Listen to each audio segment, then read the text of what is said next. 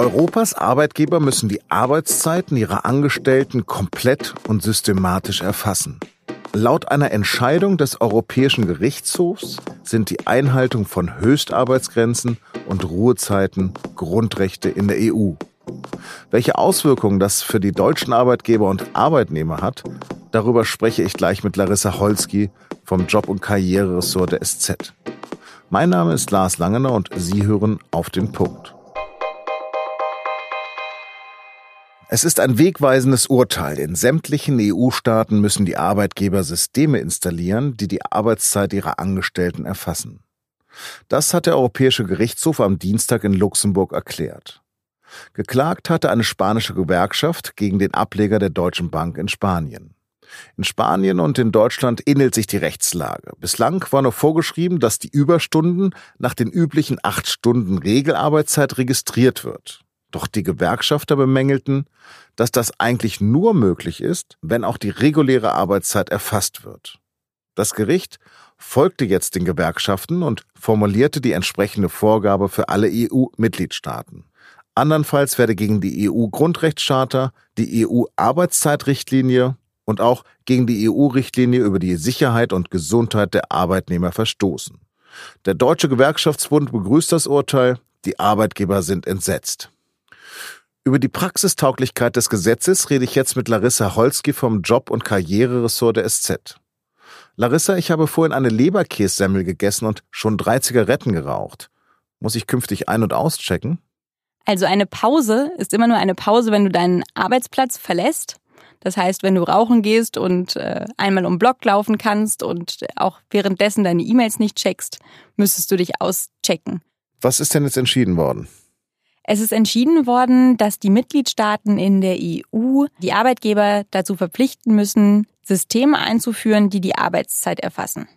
Die europäischen Richtlinien schreiben vor, dass man elf Stunden am Stück Ruhe bekommt pro Tag. Einmal in der Woche müssen auch 24 Stunden unterbrechungsfrei Pause sein. Und zusätzlich sieht die Richtlinie noch vor, dass die maximale Wochenarbeitszeit eben 48 Stunden beträgt. In Deutschland ist die Regelarbeitszeit 40 Stunden? Genau, 48 Stunden sind es in der EU, weil viele Länder die Sechs-Tage-Woche haben. Es gibt auch Kritik daran, dass es ein Regulierungswut der EU ist. Und feuert das vielleicht die EU-Skepsis? Diese Kritik kommt natürlich von Arbeitgeberseite. Die sind nicht sonderlich erfreut, dass sie sich darum jetzt kümmern müssen. Einerseits kann das natürlich bürokratischen Aufwand bedeuten, wenn ich ein System erfassen muss. Das heißt ja auch nicht nur, dass ich die Anwesenheitszeiten registrieren muss, sondern dass ich sie tatsächlich auswerten muss. Andererseits werden Arbeitgeber auch damit konfrontiert werden. Sie werden nicht mehr die Augen davor verschließen können, dass ihre Arbeitnehmer zu viel arbeiten und sie müssen das in Zukunft auch einfach verhindern. Ist das das Comeback der Stechuhr? Das muss nicht heißen, dass die Stechuhr zurückkommt. Es gibt inzwischen ganz verschiedene Methoden, um Arbeitszeit zu erfassen. Wer im Büro arbeitet, kann zum Beispiel eine Chipkarte nutzen, um sich am Eingang zu registrieren. Es gibt verschiedene elektronische Systeme auch, die dann gestartet werden, wenn wir den Computer hochfahren. Es gibt Apps, mit denen ich einfach registrieren kann. Jetzt checke ich gerade meine beruflichen E-Mails. Man kann natürlich aber auch einfach Excel nutzen und dort festhalten, von wann bis wann ich gearbeitet habe. Was genau sind denn eigentlich Arbeitszeiten? Ist es nicht vielleicht besser von Anwesenheitszeiten zu sprechen? Genau diese Aufgabe hat uns der Europäische Gerichtshof jetzt eigentlich gegeben, die Diskussion zu führen, was ist eigentlich Arbeit und was ist keine Arbeit. Arbeitszeit ist all das, was ich im betrieblichen Interesse meines Arbeitgebers tue. Das heißt, ähm, wenn ich mir gerade schon Gedanken mache, welchen Text ich heute schreiben will als Journalistin, was darin alles vorkommen muss, wen ich dazu fragen muss, dann ist das schon meine Arbeitszeit. Also wenn ich von zu Hause am Laptop arbeite, wenn ich berufliche Telefonate außerhalb des Büros führe, dann ist das auch Arbeitszeit. Und die Schwierigkeit der Abgrenzung kann aber nicht das Hindernis dafür sein, dass wir das in Zukunft aufzeichnen und uns darüber einig werden, wann wir arbeiten und wann eben nicht. Der DGB nennt unbezahlte Überstunden Lohn- und Zeitdiebstahl. 2017 sind in Deutschland 2,1 Milliarden Überstunden geleistet worden. Fast eine Milliarde davon sollen unbezahlt gewesen sein. Das sind interessante Zahlen. Fakt ist, glaube ich, dass niemand weiß, wie viel Überstunden bisher tatsächlich geleistet wurden. Es ist zwar so, dass Überstunden auch schon jetzt in Deutschland erfasst werden mussten. Aber solange man die Regelarbeitszeit nicht erfasst, ist einfach schwer zu bemessen, wann die Überstunde überhaupt anfängt. Also ich persönlich kann ehrlich gesagt nicht sagen, wie viele Stunden ich in der vergangenen Woche gearbeitet habe und insofern auch nicht, ob und wie viele Überstunden ich geleistet habe. Für meinen Arbeitgeber hat das jetzt ja auch konkrete Auswirkungen. Bis wann muss denn das jetzt umgesetzt werden? Gibt es da schon Vorgaben? Und wer ist damit betreut? Jetzt ist es erstmal an den Mitgliedstaaten, eigene Richtlinien einzuführen, die vorschreiben, wie das genau aussehen soll. Die können unterschiedlich aussehen für große Unternehmen, für kleine Unternehmen. Insofern bleibt es abzuwarten, was genau die Arbeitgeber in Deutschland tun müssen. Wird es denn Ausnahmen für Branchen geben können?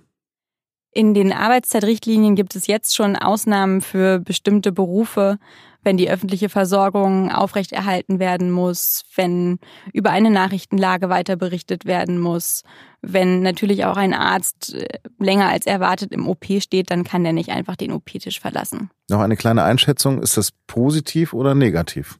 Das Urteil ist aus meiner Sicht absolut positiv. Was beeindruckend ist, ist, dass der Europäische Gerichtshof das Ganze am Grundrecht aufgehängt hat, also an der Europäischen Grundrechtecharta. Das heißt, der Gerichtshof sagt, es ist eine Frage der Achtung der Menschenwürde, dass wir unsere Ruhezeiten bekommen und dass wir die vorgeschriebene Höchstarbeitszeit nicht überschreiten. Und äh, darüber nachzudenken, ist auf jeden Fall von Vorteil für uns alle. Vielen Dank für das Gespräch. Gerne. Und jetzt noch drei Nachrichten.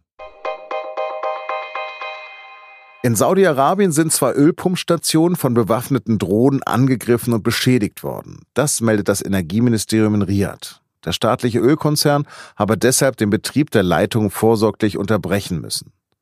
Die schiitischen Houthi-Rebellen in Jemen haben für die Angriffe die Verantwortung übernommen. Bereits vor zwei Tagen hatte es mehrere Sabotageakte gegen saudische Öltanker gegeben. Ein kalifornisches Gericht hat den deutschen Konzern Bayer zu mehr als zwei Milliarden Dollar Schadensersatz verurteilt. Es ist für Bayer der dritte verlorene Prozess, bei dem es um das glyphosathaltige Unkrautvernichtungsmittel Roundup geht. Roundup wird von der Bayer-Tochterfirma Monsanto produziert. Bei diesem Prozess hatte ein Ehepaar geklagt, weil beide an Krebs erkrankt sind. Der Konzern will in Berufung gehen. Die Aktie von Bayer ist wegen des Urteils weiter gesunken und erreichte am Dienstag den tiefsten Stand seit 2012. Bayer-Chef Baumann vertritt allerdings weiterhin die Meinung, dass der Kauf von Monsanto langfristig der richtige Schritt war. Am Dienstagabend starten die 72. Filmfestspiele von Cannes, das weltweit wichtigste Filmfestival. Eröffnet wird das Festival mit The Dead Don't Die, einer Zombie-Komödie des amerikanischen Independent-Regisseurs Jim Jarmusch, unter anderem mit Bill Murray und Tilda Swinton. In letzter Sekunde fertig geworden ist auch Once Upon a Time in Hollywood, der neue Film von Quentin Tarantino. Auch Leonardo DiCaprio, Brad Pitt und Al Pacino werden auf dem roten Teppich erwartet. Zum Schluss noch ein Lesetipp über unser Nachbarland Österreich. Armin Wolf ist Anchorman beim ORF und gilt als einer der besten TV-Interviewer Europas. Aber er steht auch im Visier der rechten FPÖ. So wurde Wolf zur Symbolfigur der Demokratie und davon erzählt die Seite 3 der SZ am Mittwoch. Das war auf den Punkt. Redaktionsschluss war 16 Uhr. Danke fürs Zuhören und bleiben Sie uns gewogen.